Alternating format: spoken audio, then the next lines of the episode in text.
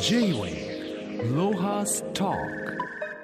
今週のゲストは世界の台所探検家岡根谷美里さんです。リモートでのご出演となります。岡根谷さんよろしくお願いします。よろしくお願いします。岡根谷さんは1989年長野県生まれ東京大学大学院工学系研究科修士修了後クックパッドに入社されサービス開発のディレクターとして勤務しながら世界各地の台所をめぐって食卓を通じて生活や文化を紹介されてきました。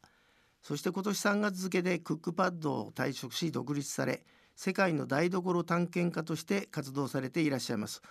えーまずあの岡田屋さんあのこの世界の台所探検家っていう肩書きって僕初めて聞いたんだけど、はい。えーご自身でまず、えー教えていただけますか？ななんでこれ研究家じゃなくて探検家か？も含めて、はい、そうですね。あのよく研究家ってまあ間違われることもあるんですけれども、えっ、とこの名前は肩書きは、えー自分自身ではなく、まあ、自分をこうなんでしょうね。まあ見守ってくれているとか応援してくれる方々がつけてくれたものなんですけれどもこう世界の台所を訪れて何か一つの真実を見つけに行くとか真理を追求するっていうのではなくこう新しい世界人々との出会いを楽しんでいるそんなこう探検っぽいところを大事にしたいし伝えていきたいということでこの探検っていう言葉をつけてもらってまあすごく気に入ってます。自分の研究じゃなくてコミュニケーションが大事だってことねそうですね。そしてそそのコミュニケーションから見えてきた素敵な人たちや素敵な暮らしを伝えていきたい。こんな面白いもの、こんな素敵なもの見つけちゃったよっていうのをあの共有していきたいなっていうふうに思ってます。いいね君なかなかね深いとこまで届いてますよ J-Way ロハスタあの岡根屋さんの、えー初の著書「世界の台所探検料理から暮らしと社会が見える」が制限者から発売されてんですけどもこの本は世界各地の料理と台所をめぐって体験したことが紹介されてますと。しかしこの本さ素晴らしいと思ったんだけどこれはあれですか？どんな経緯で本になったんですか？はい、えーこの本ですね、まあ、基本的には世界各地の台所を訪れた、まあ、物語、エッセイと、まあ、それからレシピと写真を300枚ほど収めてるんですけれども、ちょうどこの話があったのが、えー昨年2020年の3月に編集者さんから電話、あのメールがあって、あの本にしませんか？ということでお話しいただいたんですね。でちょうどその頃ってあのコロナということが言われだして海外に行きづらかったりなんとなくこう世界が分断されてしまうような漠然とした不安感を抱えて私自身も持っていてそんな今だからこそ世界が楽しく感じられちゃうような世界の暮らしが身近に感じられるようなものを書きたいなと思っていてそこからあのこの話が動き始めました。あの本の中で紹介されているのは、えー、と16の国と地域でしかもインドネシアとかタイとかインドとかブルガリアボツワナスーダンあと南米もあったねキューバコロンビアまあ、はい。素晴らしい。あの今まで料理のね世界へのアプローチっていうのは有名シェフだったりあの郷土料理なんだけど、あなたがなぜ台所に目つけたんですか？それを教えていただけますか？そうですね。台所って本当にこう人間らしさが詰まっていてでなんでしょう。人の力強さ人の暮らしぶりがすごく詰まっているところだと思うんですよね。でまあ、世界各地多様な食があるんですけれどもそこには人々の暮らしだったり考えていること価値観だったりその土地のくら歴史だったり、まあ、全てのものが詰まっていて台所を見ると世界の人たちの暮らしがちょっと身近に見えてくるそして世界中どこに行っても人は食べているのでその食っていう世界共通のものを通して世界を探検したいなって思ってます。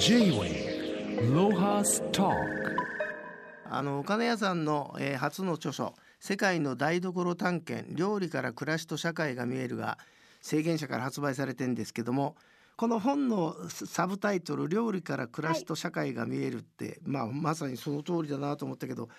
僕はねほんと感心したのはこの中で驚いたのが例えばね上海の人が料理しないとかそれからインドの家庭ではナンを食べないとかベトナム人がフォーそんあの家で食べないぞみたいなさもう常識が覆るようなことがいっぱい出てくるんですけどご自身でこれ現場で驚いてあれあれですか下調べしてから行ってるんですか？えー、と世界の家庭に行くときは大体まあ人に紹介してもらっていくんですけれども行く前にいろいろ調べたりということはあんまりしないんですね。で、まあ、国のその、まあ、人口だったりとか、えー、経済水準とかそういった歴史とかそういった基本的なことだけ調べてで行ってみて本当にこう驚くことや意外に共通だと思うこととか、まあ、そんな発見を楽しみそこからいろいろ調べてみたりしますね。まあ、例えばその人づてにね知り合いの、まあ、知り合い訪ねてって、はい、まあ、ある家庭に行くとするじゃない。すと、はい、第一日目はどうするの？朝起きてお手伝いするの？そうですね。えっと、行く時に大体一緒に料理をしたいあなたと一緒に料理をしたい料理をさせてほしいっていうふうにお伝えしていっているので day one は、まあ、大体一緒に料理をしていたりとはいえ料理をする時間って一日の中でせいぜい数時間なのでその他の時間は、えー、そうですねうん子供たちと遊んでいたり一緒に買い物に行ったりあとは親戚のうちに訪れるのについていったり職場についていったり暮らしすべてを共にしているという感じですね。あのそういう時にさあの、まあ、市場行って料理買う時とか要するに金銭的な負担はどうしてんの？えーと、知り合いの知り合いの知り合いづてぐらいでも紹介していってもらってるっていうこともあって子供が遊びに来るみたいな形なので向こうからこうなんだろうな一泊いくらみたいなお話はないんですねただその代わり自分もこう日本からこんなものぜひ味わってほしいなとか見てほしいなっていうお土産を持って行ったりしますね。あのこの本の中では出てこないんだけどさ普通さあの1日ぐらいはさあんたの国の料理作ってよとか言われると思うんだけどそういうことってなかった、はい、たまにあります。たまにあるんですけれどもそうですね。あの8割ぐらいはそれ以上にこれも見せたいあれも見せたい今日はどれにするってとにかくこう見せてくれようとする。それはあの、まあ、多分ここに紹介される国って国際的にすごく注目をされる国ではないんですよね。でもその食を通してその人たちのことに興味を持ったりとかもっと教えてほしいとか美味しいっていうことを言うともうもっともっと見せてやりたくなるっていうのがあるのかなって思います。J-Way ロハスタあのお金屋さんはさ長野県生まれじゃないですか。それでご自身のあの育ちの中で台所はどんな台所だったんですか？ですね、えー、私自身、えっとまあ、3世代同居だったのでああなかなか良かったね、はい、はい。あの夕飯の時間は母と祖母がそれぞれのおかずを作ってきてそれを持ち寄ってという感じだったんですけれどもあの子どもの頃特段その料理ということに興味はあったわけではなく自分がこう進んで料理をするというわけでもなかったんですけれどもやっぱりこう日常の中でこういろんなものを生み出せてしまう母や祖母の背中を見てきてそういったまあ料理をする人たちへの敬意というか漠然とした尊敬みたいなのが、まあ、今の活動の根底にあるのかなとは思います。まあでも僕一番驚いたのはそもそもお金屋さんは食べることが大好きだったのかなと思ったら全ての始まりは地理好きだった、それでそれが高じて東大の土木工学科へ行ったってここら辺のさ考え方ってどういうラインなんですかね、はい、人生の中で選択は。はい。あの私もともとおっしゃってたようにあの、まあ、食に興味があったとか料理家になりたかったわけではなく大学では土木工学を専攻していたんですね。というのもその高校生の時に地理にはまってなんか行ったことのない国のことが生活が想像できてしまうこととかあの知らない世界が自分の知らない世界がすごく広がっているってことが面白くってワクワクしてでそんな知らない世界に振り続けていきたいっていう思いととはいえこう課題のある世の中の中で自分自身もちょっと人を幸せにすることに役立てたらいいなっていう思いで国際協力を志したんですね。でも国際協力に携わる方法の一つとして自分が手に技術を身につけたくて土木工学を専攻しましたで橋を作るとか、え道路を通すとか、まあ、生活のインフラを整えるようなことですね、まあ、そんな技術者になりたいと思ってたんですよね。でまあ留学もしたわけなんですけれども留学先で国連機関がありあの国連工業開発機関という機関だったんですけど、まあ、そこで、えインターンシップをし現場に行きたいということでケニアのプロジェクト現場に行かせてもらったんですね。でそのプロジェクト自体は大豆の加工工場を立ち上げるというプロジェクトだったんですけれどもあ3ヶ月ほど大豆農家の家に滞在させてもらいながらホームステイさせてもらいながらそのプロジェクトに関わっていました。である日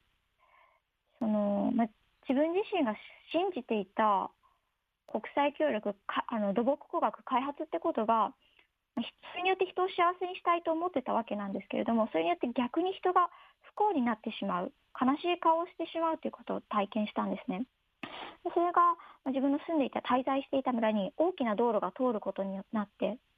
でそれによってもちろん経済的に発展するいい面もあるんですけれども目の前の人たちが喜んでたかっていうとみんな怒ったり悲しんだりしていてそれは今までのその生活が壊されてしまう退去を命じられたりとか市場がこう場所をどかなければいけなかったりとかそんな中であの開発っていうのはもちろんいい面もあるんだけれども犠牲を生んでしまうそんなこうちょっともどかしさというか本当に自分がやり続けたいんだろうかっていうこう不安を感じるようになったんですね。でそんな中でこう悲しよろあの怒ったり悲しんだりしていてもみんなが必ず笑顔になるのが夕飯の食卓で思い通りになならないことが多い。世の中でも自分の手で笑顔を生み出せて周りの人を幸せにすることができる料理の力っていうのにここで目覚めたんですね。でも面白いよね君の選択のや選択肢って。お金屋さんはそれで日本へ帰国して国際協力は土木業界に行かず転職。いきなりクックパッドに入社。これはどういうつもりでクックパッド入ったんですか、そうですね。あの、まあ、道路を作るとか橋を架けるって、まあ、一部の技術者しかできなくってそして犠牲を生んでしまうこともある。でも料理って世界中の誰もがあの可能性としてはやることができてそして絶対に犠牲を生まなくて笑顔を生む、まあ、そんなことをこう料理を通して世界を幸せにするってことをしたいなと思ってクックパッドに入りました。もうこの時はあれですがクックパッドに入った時は台所探検始めてたんですか？いやいやもうそんなことは全然なくってなんとなくまあ料理の会社だっていうのと、まあ、クックパッドがその頃世界への進出を始めていた頃だったので何かできそうという感じで入りました。じゃあこあれですか？こ今回本にまとめてさ写真もいっぱいあるんだけどこれははい。休暇中にやったあのお仕事なんですか？そうですね。クックパッドっていう会社で働く中でますますこの料理の力を信じるようになったと同時にやっぱり机の上の仕事って本当にこれが世界をどう変えてるのかわからないもどかしさというのもあってで世界中のその笑顔が生み出されてるであろう台所に出かけていきたい。料理をする人たちに出会いたいなということで、まあ気づいたら自分の時間を使って出かけていくようになってました。あの今回この本の中ではさ、えー、とレシピが、えー、と10いくつかな、13品でねすね。13品出ててはい。あのぼ僕もさ食べたことのないものがいっぱい載ってんですけどあの実際この本を手に取った人がチャレンジ一番するのは何でした？えー一番多いのは、えーコロンビアのホットチョコレートうんですね。あのまあ、ホットチョコレートココアのようなものなんですけれどもふわっふわに泡立ててそこにチーズを入れて溶かして食べるっていうものなんですけれども、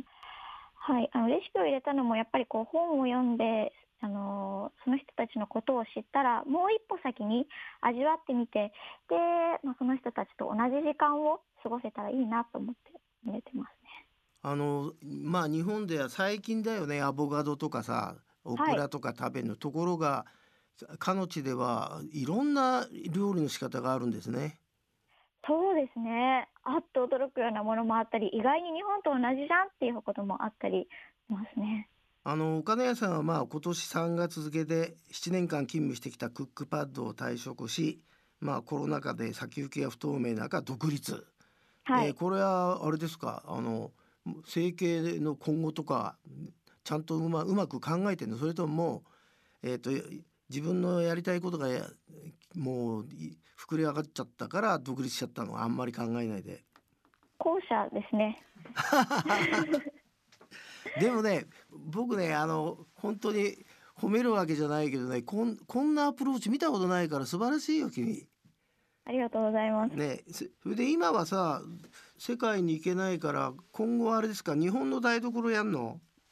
そうですね。今は日本の中に住んでいる海外の方っていうのことがすごく気になっていて、日本の世界の台所を訪れたりしています。なるほどそれも新しい切り口であの面白いねあとあれですね自分の体験とかそういうものを小中学校の社会科や総合の授業などで講師としてあれですか話をすることもあのあるんですか？そうですね。あの食って本当に面白くって、学校の地理や歴史で習うことや、それからまあ理科で、うん、その他の科目で習うことなんかも詰まっていて、まあ、料理から世界を知っちゃおう、料理から、えー世界を広げてみようというようなことをやっていますね。J-Way Lohas Talk 僕は驚いたんだけど、えー今後のあなたのあのなんとかな方向性の中でブルガリアのあの赤いパプリカの調味料みたいなのあるじゃないですか。はい。あれが、えーほほとんど韓国製なんでその地元のあなたの生まれた信州産のパプリカでなんか商品化を図ってるって書いてあった。これはうまくいってるんですか？そうですね、えー、とブルガリアの、ま、私の世界で教えてもらった料理の中でもい特に印象的だったものの一つなんですけれどもそのパプリカの調味料というのがそうですね昨年地元の料理人の方とそれからパプリカ農家さんと一緒に商品を作りまして、まあ、口に入れることから世界のせ暮らしを身近にしてほしいなって思って作ったところ数ヶ月で完売でしたね。えでそれで続けないの？またパプリカの時期というのがあるので、今年もまたパプリカの時期になったら、まあ、現地でも風物詩的に作るものなので、その時期になったら、いろんな人たちと一緒に作りたいなって思ってます。あれだよねやっぱりあのそのブルガリアっていう響きがさ入っただけで全然違うもんに見えるからあれだねあの今流行りの地方の村おこしとかそういうのにあなたがの体験したことがいっぱい生きるチャンスこれからありそうですね。そうですね。あの世界の食を通して日本のあの素敵なところ、身近なあの産品や文化の素敵なところにまた気づいていけるようになったらいいなと思うし、そういうこうコラボレーションどんどん一緒にやっていきたいなって思ってます。まあお金屋さんは景気のいい名前なんで僕も今日は会って嬉しいこれからも頑張ってくださいありがとうございましたはい、ありがとうございました。J-Way Lohas Talk